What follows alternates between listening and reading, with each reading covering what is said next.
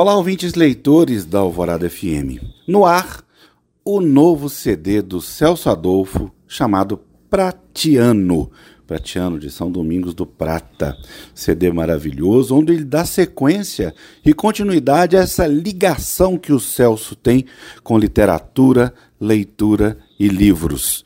Por esse motivo, eu convidei para conversar hoje, não só sobre o novo CD, mas também sobre livros, leitura, indicação de livros e o que a juventude deve fazer para ler mais. Ouçam aí, ficou bem legal. Celso Adolfo, novo CD, 70 anos de vida. Faz um pequeno balanço para o nosso Mundo Livro. Olha só, então estou chegando aos 70 anos, né? Não tem nada demais. A diferença é que tem um volume maior de coisas, né? A vida é assim, né? É, é cumulativa, né? Emoções, perdas, ganhos. Tudo isso vai, vai acumulando. Quanto mais a gente vive, mais acúmulo a gente vai, vai fazendo, né? Então, chegando agora nesse disco, ele se chama Pratiano, nem é por esse motivo, né? Por eu estar fazendo 70 anos, é porque quando você nasce no interior, interior é, qualquer interior brasileiro, e o mineiro em particular, né, é, é muito marcante. Você, você passa um, um, bom tempo da sua vida num ambiente de, de poucos recursos materiais, mas um ambiente de muita vontade é, de crescer, a maioria das pessoas tem essa vontade, quer crescer, quer sair dali, não é? Isso, isso me marcou também, da mesma maneira. E, e na nossa família em São Domingos do Prata, quem botou a turma para para correr mesmo, para sair para o mundo, foi a minha mãe, né, a dona Daíca. O Zequito era concentrado na vida da família, na vida de, do trabalho dentro de São Domingos do Prata. E talvez ele fosse o que pensasse menos nisso, né, de mandar os filhos para fora, porque ele vinha de um tempo em que ficar no lugar era o que bastava, né? Mas, enfim, saímos, saí. E sempre compondo, sempre fazendo música. Então, cada momento é um resumo do, do, do que vinha imediatamente antes, né? Esse CD pratiano é um resumão, um pouco maior, né? Porque são sete décadas vividas, né? Qual o segredo de interligar letra e música? Mais que isso, literatura e música. Ligar literatura com, com música é muito natural, né? Muito espontâneo.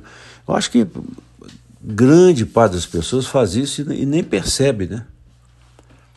A gente faz versos e às vezes repete versos que já estão escritos e não percebe que eles já estão escritos. Dá uma, uma cor própria, mas muita coisa já está escrita, né? E muitas dessas coisas estão escritas nos livros, né? Então, tirando a, a, a ideia de, de, quando você faz isso intencionalmente, né, pegar um, algo de um livro e trazer para a música, o resto as coisas estão interligadas. Quais as músicas que mais te tocaram no novo CD? É, e não é mera coincidência, né? é a música que se chama Pratiano. Acontece que eu estava gravando já o disco e essa música não existia de tanto ver um retrato que eu tenho aqui, que eu estou vendo agora, inclusive, de novo, aqui na minha frente, um retrato de aniversário em São Domingos do Prata, do nosso amigo Elinho Simeão. Então estava lá a meninada toda, né? E os mais velhos ali no centro da foto e tal, sou Felipe, né? Dona Petita, minha mãe lá no fundo, ainda jovem, então tá meninada toda, no meio da meninada estou eu, né? Eu me achava o cara mais elegante do mundo. E segundo Dona Chiquinha, eu era o menino mais bonito e mais elegante do mundo. E assim eu me achava. Então eu estou sempre na foto de é, que eu estou vendo aqui: calça curta, sapato invernizado, né, paletó, camisa branca, mão no bolso. De tanto olhar para isso, teve um momento então que eu pensei assim, o que, que esse menino está pensando nesse dia, nessa, nesse momento da vida dele, ali por volta de sete anos, oito, oito anos de idade. Ao fazer essa pergunta, eu comecei a fazer uma, uma música. Já com violão na mão e comecei. E o menino, calça curta. E assim fui. E a, e a música ficou longa, sete minutos. E eu não percebia que ela estava ficando longa. E ela tinha que contar uma história que é que não é pequena, é uma história longa assim. Então ela tinha que gastar mais tempo, tomar mais tempo da, das coisas. Com isso eu fui para ambientes mentais assim da, da, da, da minha vida que eu não estava pensando que eu ia tocar nisso e, e ainda mais tocar isso.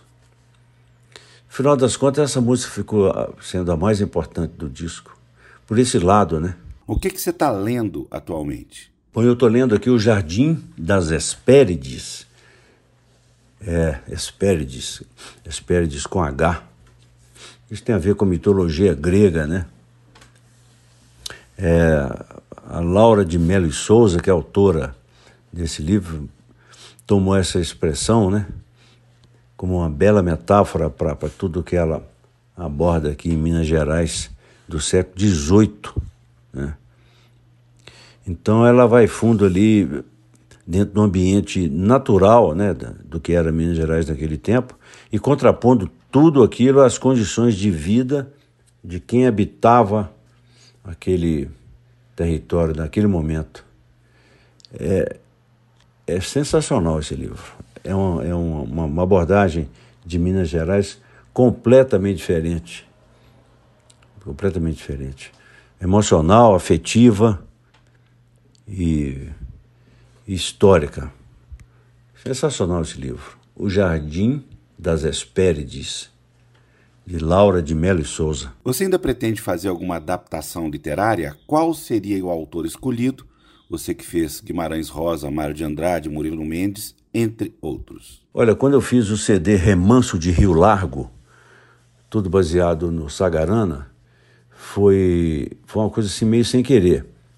Mas eu gostei da ideia inicial, logo que eu compus é, uma música chamada Duelo, baseado no conto né, do, do livro, é, e fui mostrar isso na inauguração do Museu Sagarana, lá de Itaguara, né, numa festa promovida pelo então prefeito Alisson Diego, a partir dali eu senti que podia fazer mais coisas. Aí fui, peguei o livro inteiro e até sugerido pela própria Vilma Guimarães Rosa, filha do Guimarães Rosa, hoje falecida, até sugerido por ela, eu me animei e, e fiz um disco inteiro, com 18 músicas, né, todas dentro do livro, né, com coisas minhas, coisas do livro e tal. Mas eu não planejo pegar um livro e e fazer músicas assim diretamente a partir dele, não. Qual autor literário você considera mais musical? Olha, eu já vi tanta gente ser musicada no Brasil. Acho que a, o autor brasileiro ele é, ele é muito bom quando ele faz suas, seus textos. Ele já vem com uma, uma música embutida, viu? Então, Caetano Veloso já musicou é, Haroldo de Campos, já citou as galáxias de Haroldo de Campos. Até num certo momento eu também fiz a mesma coisa, na música Água na Bomba, de um disco meu de 2003. É, já vi Paulo Leminski ser musicado, Ih, por muita gente, por Caetano Veloso também. Já vi Chico Buarque citar é, Guimarães Rosa, extrema categoria, né? Uma coisa que ele fez é, combinada com Sebastião Salgado. Já vi Gonçalves Dias ser citado por Caetano Veloso. Puxa, eu, um exemplo que, que, é, que é nosso aqui, em, em, em Minas Gerais, e e pertinho da gente aqui em Belo Horizonte, é o, a Serra do Rola Moça. Né, ele, esse, é um poema dentro do poema é, Noturno de Belo Horizonte. Pois o Martim da Vila pegou esse poema, esse trecho do poema que se refere à Serra do Rola Moça e musicou. Carlos de Andrade, então, nem se fala, né? Quantidade de gente que já fez coisas com a obra dele, Ferreira Goulart, todo mundo.